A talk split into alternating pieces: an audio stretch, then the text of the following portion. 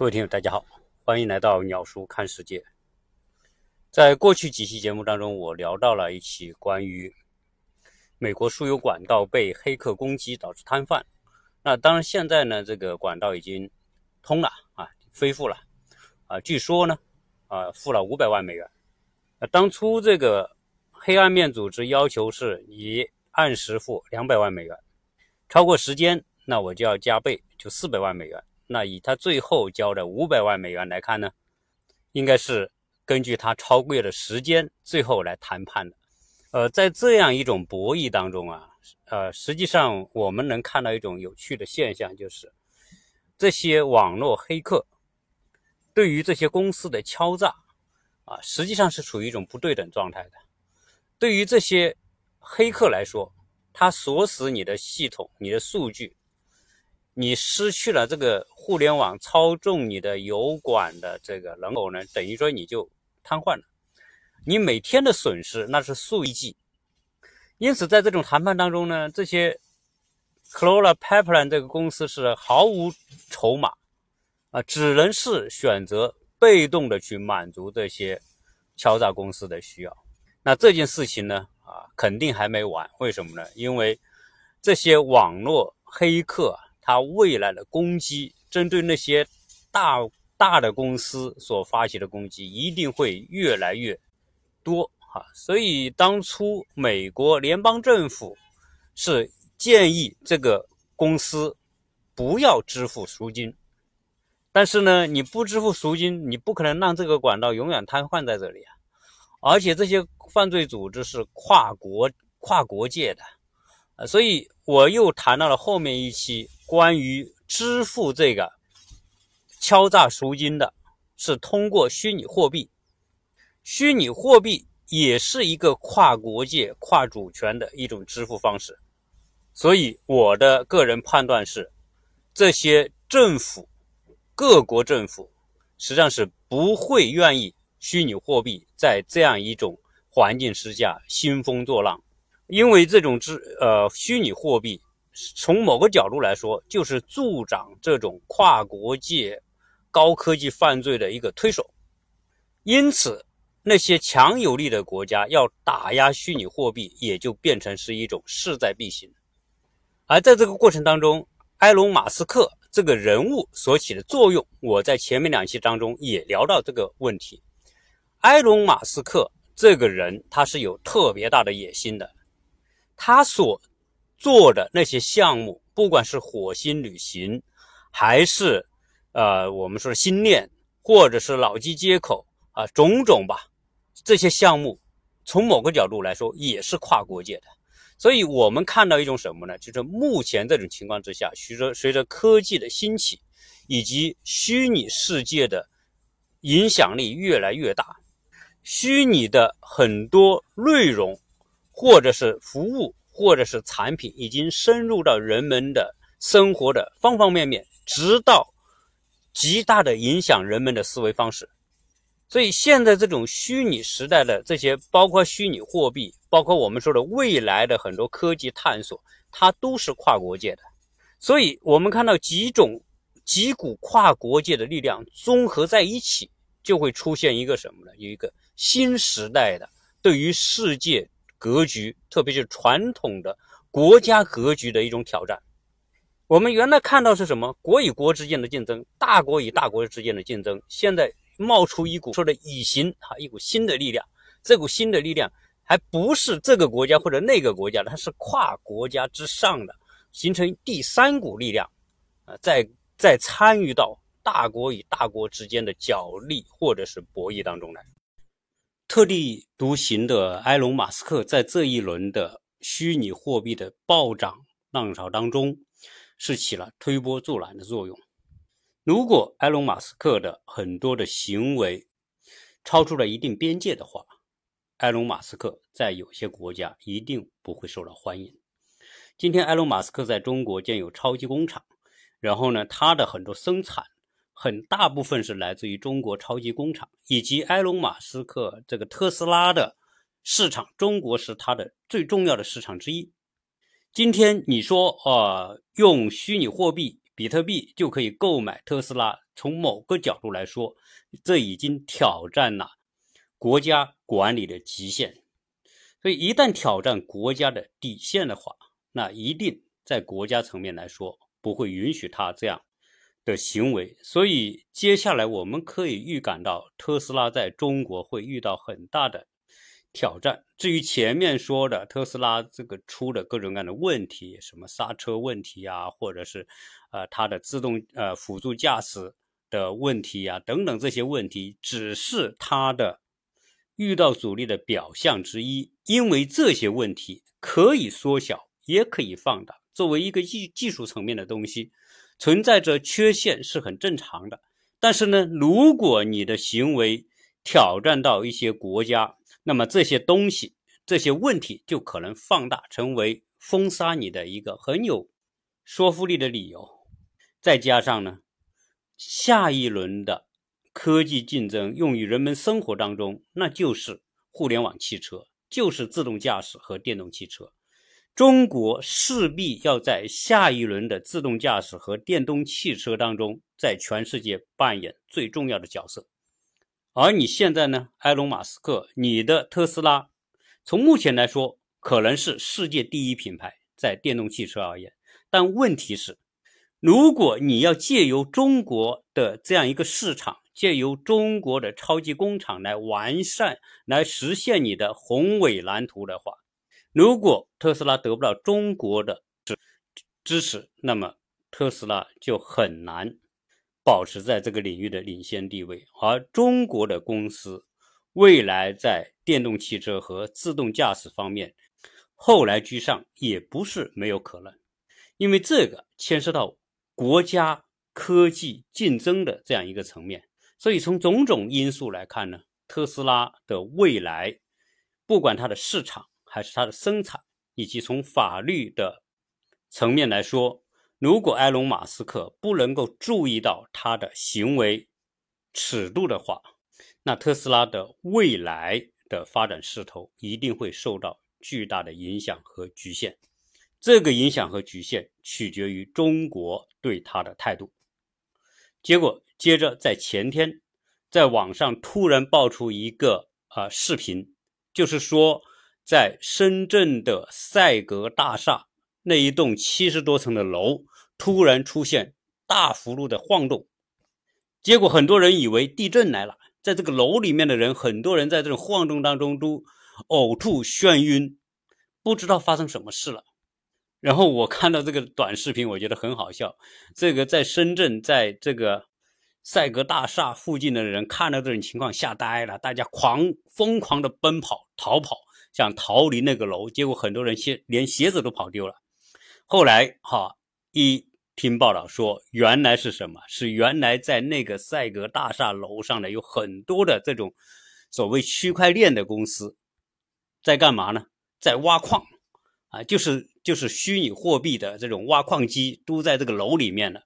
然后大家因为现在虚拟货币不是特别火嘛，暴涨啊！埃隆·马斯克又火上浇油，搞得这个虚拟货币市场真的超级狂热。所以我在前两天讲嘛，现在的虚拟货币的狂热程度超过了16世纪的荷兰郁金香的那种疯狂程度。结果这一个大楼的摇晃。说来自于挖矿所产生的共振啊，这种共振有如此大的这种影响力和破坏力。结果今天一早我们就看到新闻，看到报道说，我们的三大金融协会联合封杀虚拟货币，所以接下来哈，虚拟货币就应声暴跌啊。现在这个暴跌可能仅仅是一个开始。而这个时候呢，呃，这个埃隆·马斯克也暗示他已经卖出了虚拟货币，因此这一轮的虚拟货币的炒作大概率已经到了尽头，接下来一定是一个深不见底的深渊。如果在前几天或者一个星期、两个星期之前进入这个市场的，从目前情况来看，肯定是被割韭菜了。呃，结果呢？我在这两天的这个网上的报道看到，许多国家的银行的高级官员目前对于虚拟货币的炒作都表明了他们的态度。从目前我们官方所发布的一些信息来看，啊，对于虚拟货币肯定是封杀的啊。那基于接下来像美国、欧盟会不会封杀，我们不得而知。因为对于美国和欧盟而言，目前的这种暧昧态度是导致虚拟货币能够疯涨的一个前提。如果一旦美国也表明态度，限制虚拟货币的使用，那虚拟货币的这样一种一种繁荣啊，就会演化为一种闹剧。但是从大的情况来看呢，美国现在正在面临着跟很多国家的这样一种竞争，美元它要保持它的世界货币或者是世界贸易的支付货币的地位，从心理上来说，他们也不希望有一种货币，特别是这种虚拟货币凌驾于美元之上。所以，最后美国会不会限制虚拟货币，甚至说宣布虚拟货币为非法货币，那要取决于美国的政商两界的利益相关方的博弈。因为虚拟货币如果成为合法可支付货币，对某些集团是有利的，但是对某些集团是不利的，因此这两方之间一定有个角力的过程。如果这一轮的虚拟货币啊被各国限制或者是打压的话，那实际上这一轮呢对埃隆·马斯克的影响和打击也是很大的，间接的对特斯拉的打击也很大，所以特斯拉的股价从九百多块现在跌到五百多块。啊，按这种趋势下去，有可能要跌掉一半。如果特斯拉未来失去中国市场的支持，那可能会跌去一半还不止。像这个哈，从某个角度是要教训埃隆·马斯克啊，做人不要太狂妄，企图用一种间接的方式，用一种虚拟货币的方式去干涉很多国家的主权，这个是。不会被允许的。曾经我看到埃隆·马斯克呢有一个采访，就报道他对火星的殖民的一些想法。从他所谈的那种想法当中，俨然他就成为火星的主宰，甚至谈到了在未来的火星上如何来管理火星，如何将地球上所沿用的一些治理的规则用在火星上。包括从选举，以及如何成立火星的政府机构。呃，最近我在看我们的呃鸟叔看美国的这些微信群里面呢，有很多听友给我留言，呃，说鸟叔你呃聊的这些话题还是挺有兴趣的。呃，基本上来说呢，都是一些相关的啊当下的一些事情，而且呢，也是大家都感兴趣的一些事情。他们就呃，有些听友就问，觉得很奇怪。他说：“你为什么可以聊这些话题，而且聊的呢？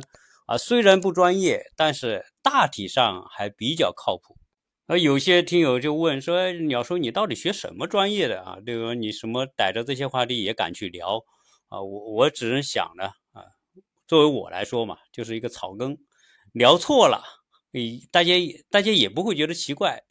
如果聊对了，可能是偶然碰对了吧？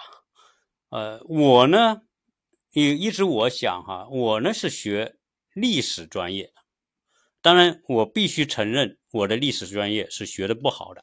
你今天要我说哪个历史事件发生哪个年代，我还得去查一查，因为有一些重大的，当然我可能会记得，但是有一些不是重特别重大的，我还不一定记得。啊，哪一年发生哪些事情？这是中国学历史的一种方式。以前我们学历史、考历史都是去背，对吧？都高考的时候、高中的时候就背这些东西。但是到我经历这么多年的发展来看，学历史真正要的不是记住某个时间、地点、人物，而是要记住、要要弄清楚的任何一个历史事件发生，重大的历史事件发生，它背后的逻辑是什么？所以学历史真正要学的是借由历史事件去学会分析这个事件后面的因果关系。如果学会了这种分析问题的方式，那你对于当下甚至未来可能要发生的事情，你才能够借由这样一种逻辑分析的能力，去说出个一或者是二。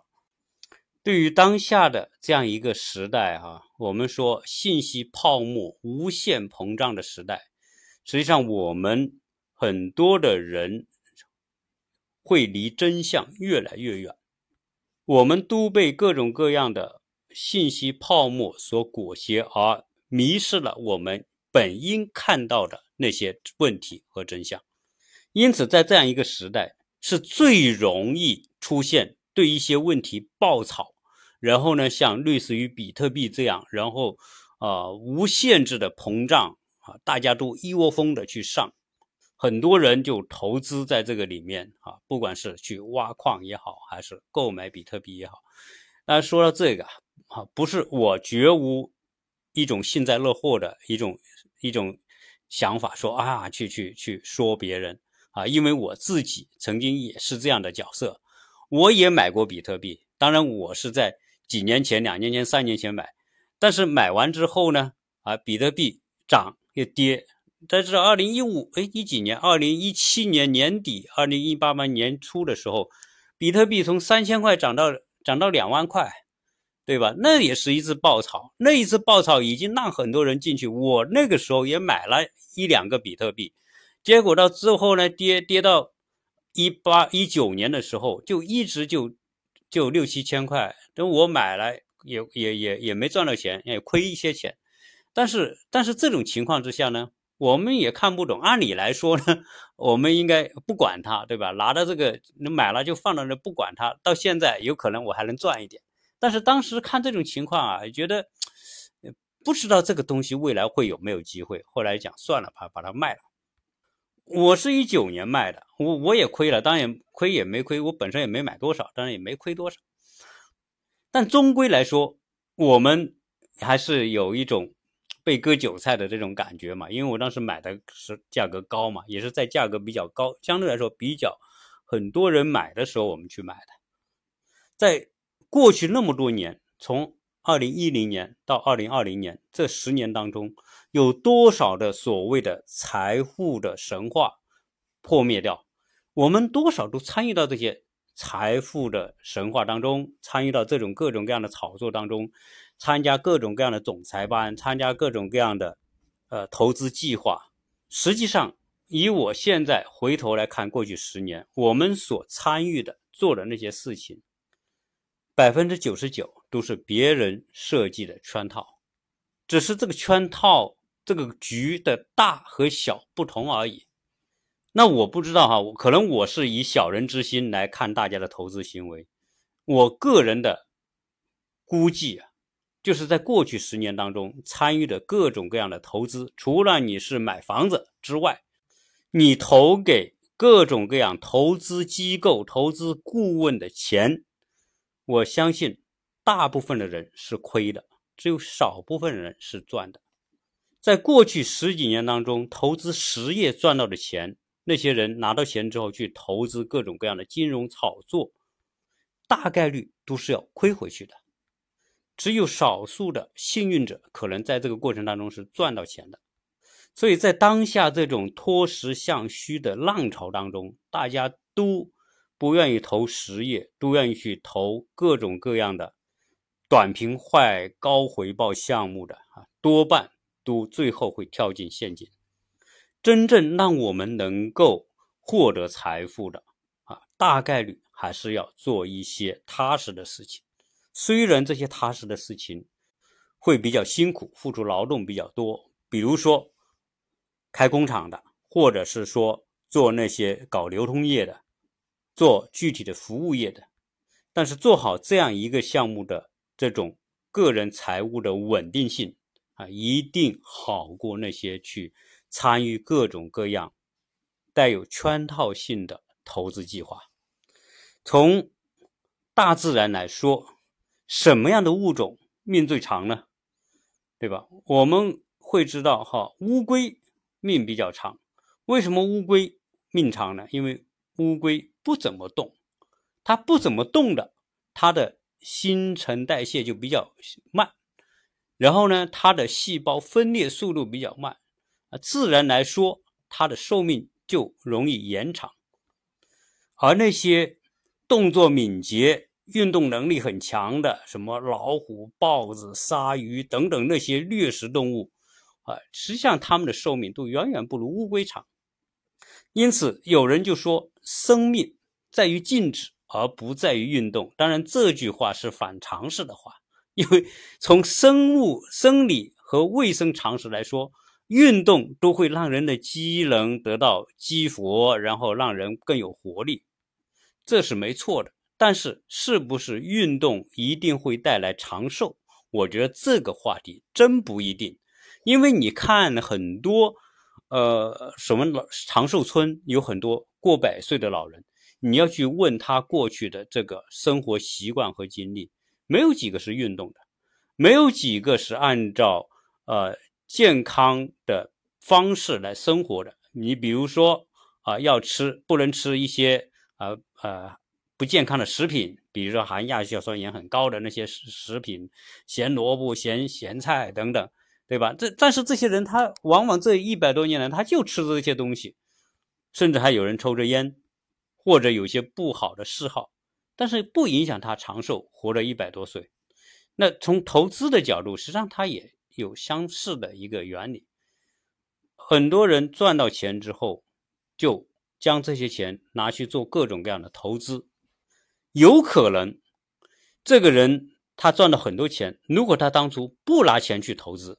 他就把钱死呆呆的存在银行里面，最后过了个七年八年，那一盘算，那个拿钱去投资的，可能很多项目都是亏损的，而那个把钱存在银行的，最起码来说，他的本金还在，而投资的有很多可能连本金都已经失去了，所以现在那些投资顾问呐。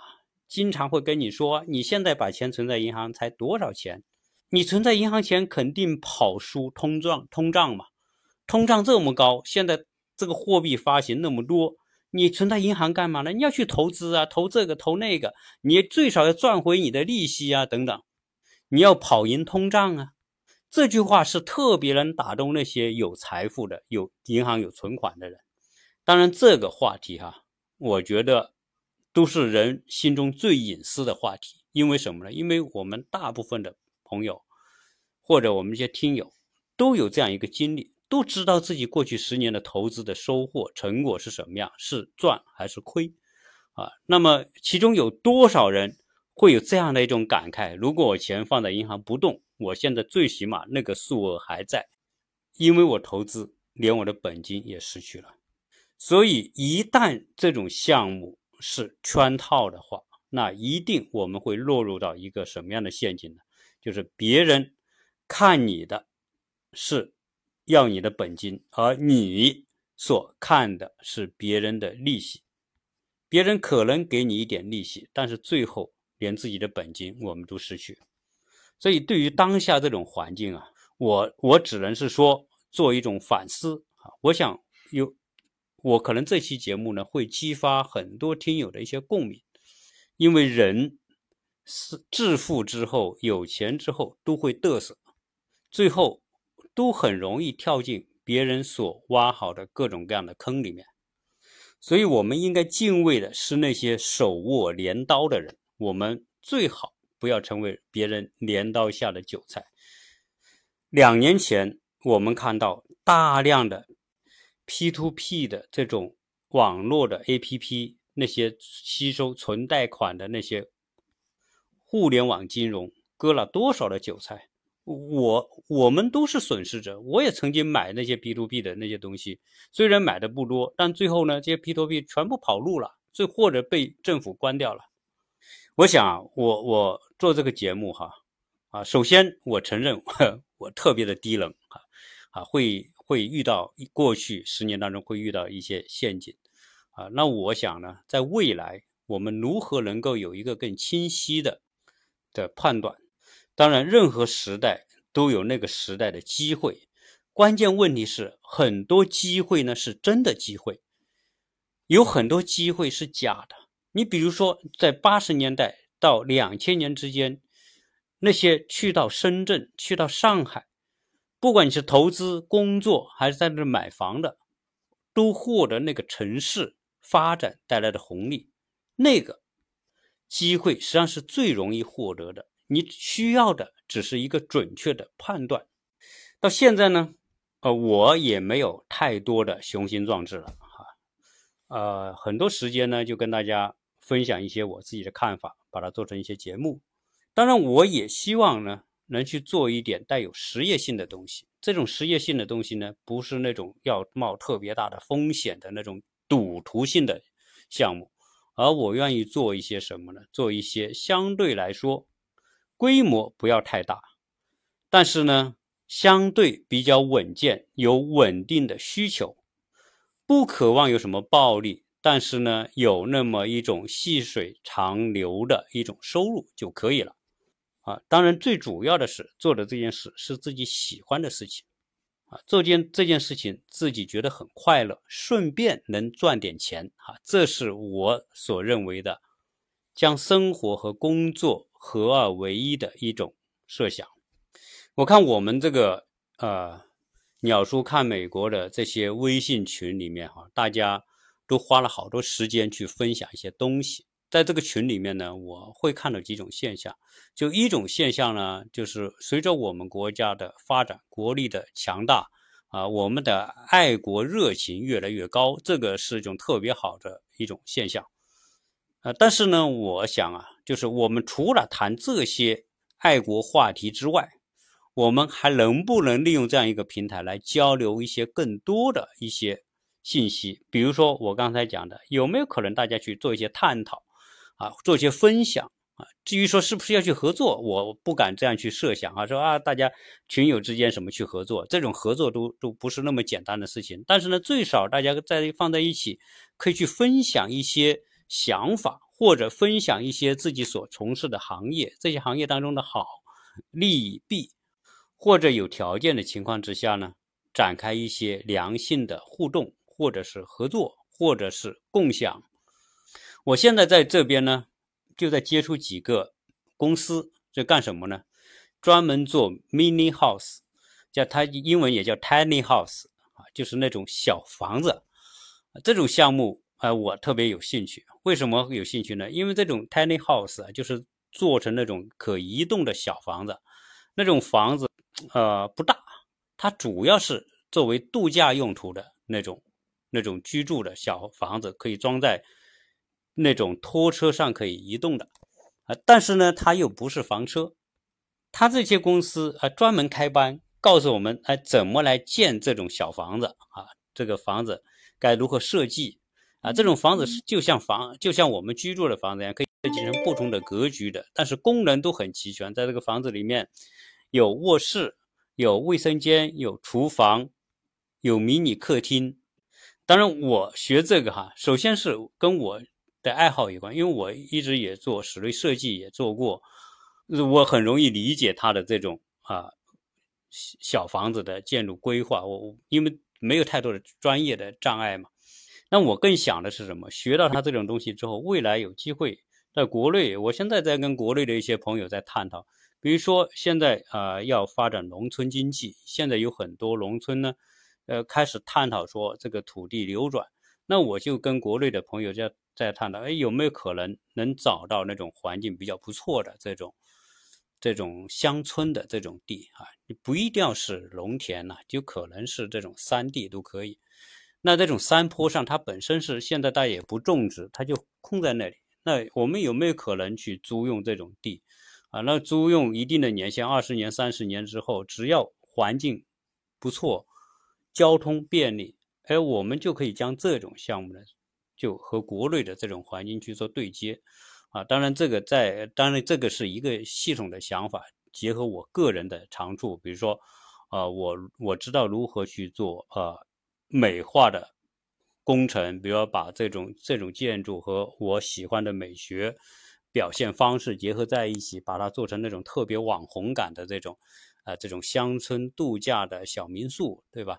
哎，这种东西就是我特别想的，因为我想做的是什么？我就要做的这个小民宿是从外观上就特别艺术感啊，所有的人来了都一定疯狂拍照，然后跟我分享，啊，对吧？要要用别人主动来帮你传播的方式才是。符合网红的特质吧？哎，我是特别想做一个这种项目，然后呢，有稳定的客户，在这个这个小小的民宿平台呢，我能做一些，比如说我做一些和美学相关的啊，夏令营呐，小孩的这些这些啊涂鸦活动啊等等，我把这些东西结合，最后我再跟跟传播方式结合，对吧？你所有这一些过程呢，都会变成节目的内容去传播。呃，我如果做成这种网红项目，那我就会觉得特别开心。有人来，好赚点这个，大家喜欢你这种氛围来，哈，顺便你赚点钱，对吧？啊，这样一种是属于特别快乐。当然，这是啊，我目前正在规划和想法。因为我觉得中国啊，已经到了一个阶段，就是很多人温饱解决了，我们基本上进入小康之后，需求我们的需求会往上走。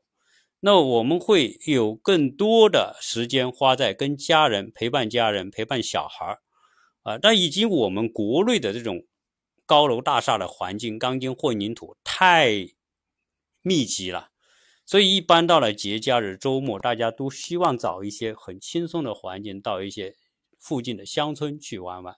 哎，像我想做的这种事情呢，就是属于这种跟大城市。来满足大城市人们这种需求的，放在乡村的这种艺术民宿和加营地啊，同时作为未来一些夏令营的一些小活动的这种平台，呃，这种项目呢，目前在国内好的肯定不多啊。这个民宿现在开了无数，呃，我们去过浙江啊，我有很多听，我有很多听友是浙江的，浙江。浙江的呃莫干山的这些民宿，当然在在华东，在全国都很有名，很多人做一些非常高品位的民宿啊。真正我如果我们去做，我们不去做那种，因为那种太投钱了，太烧钱了。凡是太烧钱的项目，就意味着你这个周期要特别长啊。我们不希望那种，我们就做的那种迷你型的民宿社群啊。但这种项目呢？啊，我有一个计划，这个计划呢，啊，会打通什么呢？会打通城市的有品位的这种喜欢休闲度假的这种家庭，有品位和有消费能力的退休老人，通过一系列的艺术涂鸦的活动的设置，让它成为社交媒体上的有传播价值的内容，再通过。这些家庭参与的这些活动，再导入到啊网络的评选，大家看我画了很多画，我的后院全画的全是画，我的 deck 我的那个阳台上画的全是画，我的家里的家具能画的我都给画了。这些东西实际上我是在做一种实验啊，未来在我的这种艺术的民宿营地当中啊。都会成为这些住宿者要参与的这些活动。当然，很多的细节呢不便在这里过多的去聊啊。啊，如果我们很多的听友啊，你手中有很多人可能手中就有这样的资源，比如说我就流转了当初啊一些啊农村的一些地，至于拿这些地干什么没想好。有人说我拿着种点果树啊，养点鸡，养点鸭，对吧？这个东西呢都不是你拿到这些资源的出路。拿到这些资源的出路是要建立一个平台，哪怕是再小的平台，然后在这个平台上你能够叠加多种多重的服务内容进去，让这样一个小小的平台变得是大家玩得很开心的这样一个环境。我觉得啊，这种项目啊非常具备成为网红的可传播性的项目啊。如果有这种想法的听友。哎，大家可以来交流这些东西，可以做些更多的分析，甚至探讨啊。当然，对于一些真的是价值理念相同的人品也不错的，哎，大家是不是可以变成一种合作？当然是另外一回事哈。我不主张说在不了解的人之间轻易去谈合作，那是很没有意义的事情。但在美国呢，我们也在啊找这样相关的一些地，因为美国的地是很多，美国的地也很便宜，但美国的地也是分各种各样的用途。如果呃我们在美国找到这种地哈，可以做这种项目，那我在美国做出的项目一定会比在中国更好玩。为什么？因为美国的条件不一样。美国如果我要做这样的一种艺术营地的话，我会做到全美国独一无二的。为什么呢？因为我们可以用到美国现成的大量的保有的二手的房车，再对这些房车的整个外观和营地的一些相关的地方进行艺术化的涂鸦处理，就很容易打造成独一无二的这种艺术营地。好，总之呢，今天聊到这些话题呢，啊，是我自己信口而而言啊，这个大家我我没有任何的意想法说，哎，大家是不是要去做这个东西？我只是说试图说去梳理一下我们过去这么多年所走过的弯路，跳进去的各种各样的陷阱。到现在为止，我们应该知道避开最起码的陷阱，去做一些脚踏实地的，但是呢又符合未来市场需求的事情。同时，我们将我们的欲望和目标降低啊，做一些细水长流、有实实在在的市场需求，但是又相对比较平稳的这样一种服务项目。如果大家有兴趣哈，可以跟我继续沟通啊，加我的微信，我的微信是幺八六零七三幺八二零零，或者加何杰世家的拼音。对于我聊的这些东西呢，啊。比如说，我们说的做这种艺术民宿这种项目呢，啊，是有一个一整套完整的计划。那些有条件或者是探讨这些问题的那些听友，未来我们可以去探讨这些计划。这一期跟大家聊这么多，希望大家加关注，更希望大家转发我的节目。如果每期转发的次数超过一百。那我一定会用心去做更好的节目来分享给大家，谢谢大家。